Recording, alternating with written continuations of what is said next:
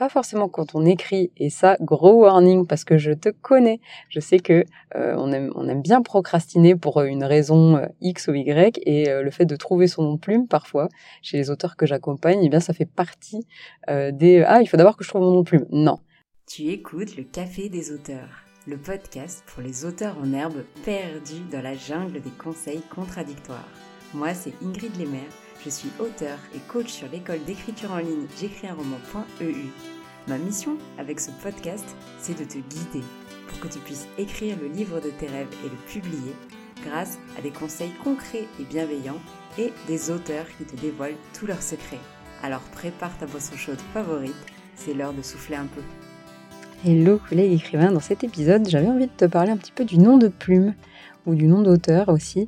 Euh, tu le sais sans doute, c'est bah, le nom qu'on va utiliser pour publier nos romans, même si ce n'est pas le nôtre. C'est pas toujours facile aussi d'avoir des idées pour en créer, donc je voulais t'en parler un petit peu dans cet épisode. Déjà, euh, le nom de plume, qu'est-ce que c'est? C'est un nom d'emprunt. Ça permet globalement à un auteur de séparer sa vie privée et sa vie d'auteur, justement, euh, au cas où, ben, par exemple, on n'aurait pas envie forcément que euh, nos proches ou encore notre entreprise soient au courant de ce qu'on fait de notre activité d'auteur. Ça peut aussi permettre de créer une image de marque. certains auteurs ont vraiment une, identité forte autour de leur pseudo c'est quand même intéressant d'y d'y penser, euh, même si tu penses ne pas être concerné, euh, parce que ben, le, principal euh, avantage du nom de plume, c'est qu'effectivement, on peut ne pas reconnaître un auteur, en tout cas ne pas forcément tomber sur lui, par exemple, via des recherches Internet. Et selon, par exemple, qu'on écrive dans des genres littéraires un peu controversés, comme des genres avec... bon, sans aller jusqu'à la littérature érotique, mais elle en fait partie, mais ça pourrait être des genres comme la romantésie, etc., où on pourrait avoir des scènes un peu osées qu'on n'aimerait pas euh, que nos proches ou notre travail retrouvent. Ou encore, bah, on pourrait aussi euh, s'en servir pour euh, pouvoir partager plus librement ses opinions, par exemple. Et puis, bah, bien sûr, comme je te le disais, ça permet d'éviter d'informer son entourage, son employeur ou autre personne qu'on écrit des livres. Alors, à quoi ressemblent les noms de plumes principalement? Ça peut être un pseudo, comme l'autrice Tiffs, qui était intervenue sur le podcast, l'auteur d'Alunia, qui est paru aux éditions Plume Blanche. Ça peut également être euh, le cas, c'est également le cas de l'autrice Crazy, euh, qui a écrit Ceux qui vivent du sang versé aux éditions du 38. Donc il n'y a pas de souci, même si tu choisis un pseudo un peu loufoque, euh, tu peux quand même être publié en maison d'édition. ça peut également être un nom fictif, c'est le choix le plus répandu, je vais t'en parler juste après. Ça peut aussi être un prête-nom, alors ça c'est super rare, mais ça existe. Ça consiste à prendre le nom d'une personne existante euh, ou ayant existé, euh, bien sûr avec son accord, hein, sinon ça fonctionne pas. Euh, donc ça dépend aussi un petit peu du, genre littéraire. tu imagines bien que Crazy, l'autrice dont je te parlais, va peut-être pas publier chez Gallimard avec un tel pseudo, ça colle plus avec de l'imaginaire. Bon, bien sûr, j'ai envie de dire tout est possible, mais voilà, faut quand même garder cela en tête. Bah, dans tous les cas, évidemment, il euh, faut éviter euh, aussi les poursuites en justice. Hein. On peut pas s'appeler Coca-Cola. Euh, on peut pas non plus dénigrer, par exemple, un, auteur en faisant une parodie de son nom ou que sais-je. Alors tout ça c'est très bien, mais si par exemple toi tu avais choisi un d'opter pour le nom de plume, quelles idées pourrait-on trouver Comment faire? Alors moi j'ai quelques petites idées et quelques exemples. Ce que tu peux faire déjà, c'est emprunter un prénom ou un nom ou les deux à des membres de ta famille, par exemple, ou encore à une célébrité que tu aimes bien. Euh, si tu connais peut-être le célèbre auteur Romain Gary, et son pseudo, c'était Émile Ajar. Il était euh, issu du nom d'actrice de sa mère, en fait. Et d'ailleurs, petite anecdote, cet auteur a du coup eu deux prix Goncourt, un sous son nom et un sous son pseudo. Euh, tu connais peut-être aussi l'auteur d'Amérique du Sud, Pablo Neruda. Lui, il a choisi son nom de famille grâce à un journaliste tchèque qu'il aimait bien, qui s'appelait Jan Neruda. Tu peux également créer un nom à partir d'un mot euh, ou d'une expression que tu aimes bien. Euh, j'aime beaucoup l'exemple de Luce Baster, qui est une auteure d'imaginaire francophone. En fait, elle a choisi le nom Baster, donc comme, euh, comme basse et puis terre, en hommage à son grand-père qui disait souvent l'expression que la terre est basse. Et Mark Twain, eh oui, ce n'est pas son vrai nom non plus, il a choisi ce nom en s'inspirant en fait de son temps passé sur les bateaux à vapeur. Dans ce milieu un peu particulier, il est courant en fait d'entendre crier By the Mark Twain pour indiquer la profondeur de la rivière. Parce que oui, dans cet épisode, on apprend des choses. Euh, tu peux également créer un anagramme à partir de ton nom ou de ton prénom.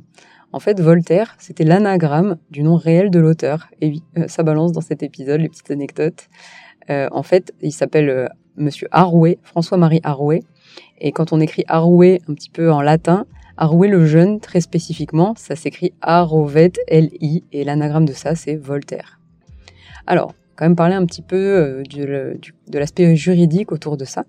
Euh, tu peux choisir le nom que tu souhaites, entre guillemets, euh, il suffira juste de l'utiliser quand tu feras ta couverture, par exemple, et quand tu créeras ton identité, notamment en publiant ton livre ou en l'envoyant à un éditeur. Par contre, il faut faire un petit peu attention quand même, on ne peut pas faire n'importe quoi. En matière de code civil ou de propriété intellectuelle, il peut y avoir un petit peu des choses à respecter. Euh, même si en fait il n'y a pas vraiment de texte en particulier qui réglemente l'utilisation d'un nom de plume.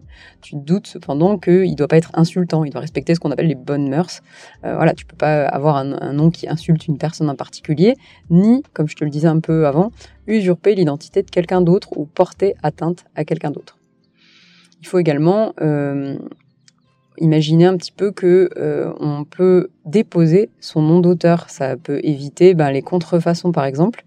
Et euh, surtout, bah, c'est au moment de la négociation avec l'éditeur que là, on pourra préciser notre nom de plume et euh, bah, faire en sorte qu'on reste anonyme, faire une clause par exemple pour que l'éditeur ne mette jamais notre nom dans le livre. Ça, c'est des choses qui se font régulièrement. Ok, et du coup, est-ce que euh, je recommande les générateurs de pseudo ou de nom de plume? C'est une question qu'on me pose souvent sur les réseaux sociaux et je, comprends qu'on ait du mal à trouver un nom de plume, c'est pas forcément évident. Euh, il y a des générateurs sur Internet. Je te mettrai un lien dans les notes du podcast euh, où tu, peux simplement faire un petit tour sur ton moteur de recherche préféré pour en trouver. Bon, j'aimerais bien quand même te dire qu'il faut, certes, euh, tu peux les utiliser, mais avec parcimonie. il va te proposer des pistes.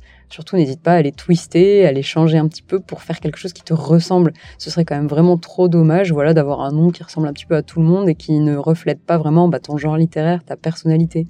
vaut mieux euh, entre guillemets, euh, voilà, euh, utiliser par exemple un générateur d'anagramme, ça, ça existe et je te le mettrai dans les notes du podcast pour trouver quelque chose qui colle un petit peu plus à ton identité aussi, ou encore s'inspirer, bah, par exemple, plutôt des pistes où on imprinte un nom, un prénom, où on en crée un à partir de nos influences, plutôt que voilà de te prendre un nom assez lambda qu'on qui, qui pourrait coller à un, tout autre genre littéraire, par exemple.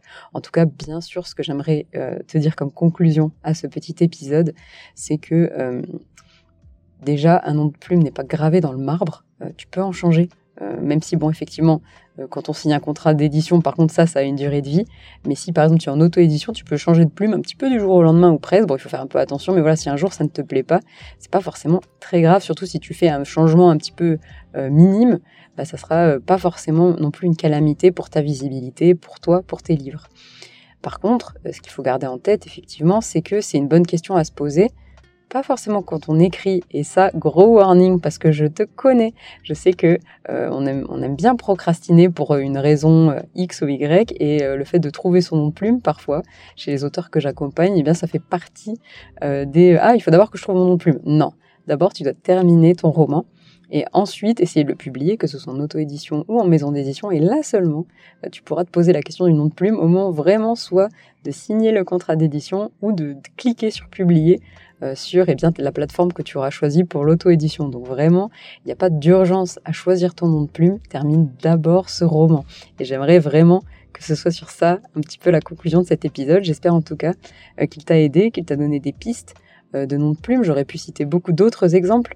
Euh, je pense notamment euh, au pseudo qu'avait choisi J.K. Rowling pour publier et eh bien d'autres livres que Harry Potter. Voilà, avait choisi un pseudonyme qui était Robert Galbraith, que je trouve assez drôle parce que ça ne ressemble pas du tout à elle et pourtant elle a été démasquée.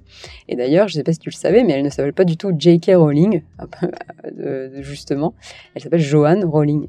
Et en fait, les auteurs, les éditeurs à l'époque avaient choisi J.K. pour eh bien, euh, ne pas trop refléter le fait que c'était une femme. Voilà, je pose ça là, mais c'était quand même une drôle d'époque et on vient à peine d'en sortir.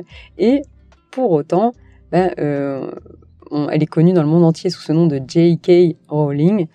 Euh, et, euh, et c'est un peu son nom de plume, même s'il il ressemble à son nom euh, réel. Voilà, il n'y a pas forcément besoin d'aller chercher midi à 14h non plus. En, en mettant peut-être des initiales comme elle, ça peut aussi fonctionner.